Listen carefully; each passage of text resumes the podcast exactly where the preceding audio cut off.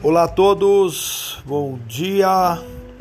Hoje eu quero falar um pouco a respeito de novas expectativas em meio ao caos. Né? A gente está vivendo um tempo de pandemia onde as pessoas ah, estão totalmente restringidas, né? suas casas, trabalho.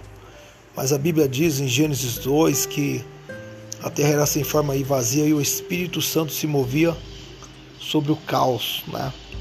Eu quero profetizar aí nesse dia de hoje que o Espírito Santo vai se mover sobre o caos, sobre a sua dificuldade.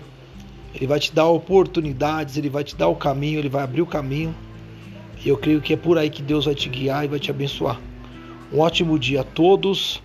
Profeta Carlos Farias. Deus é fiel. Profetizo coisas superiores na sua vida, na sua casa. Shalom, shalom, shalom. Ixi, acho que já deu.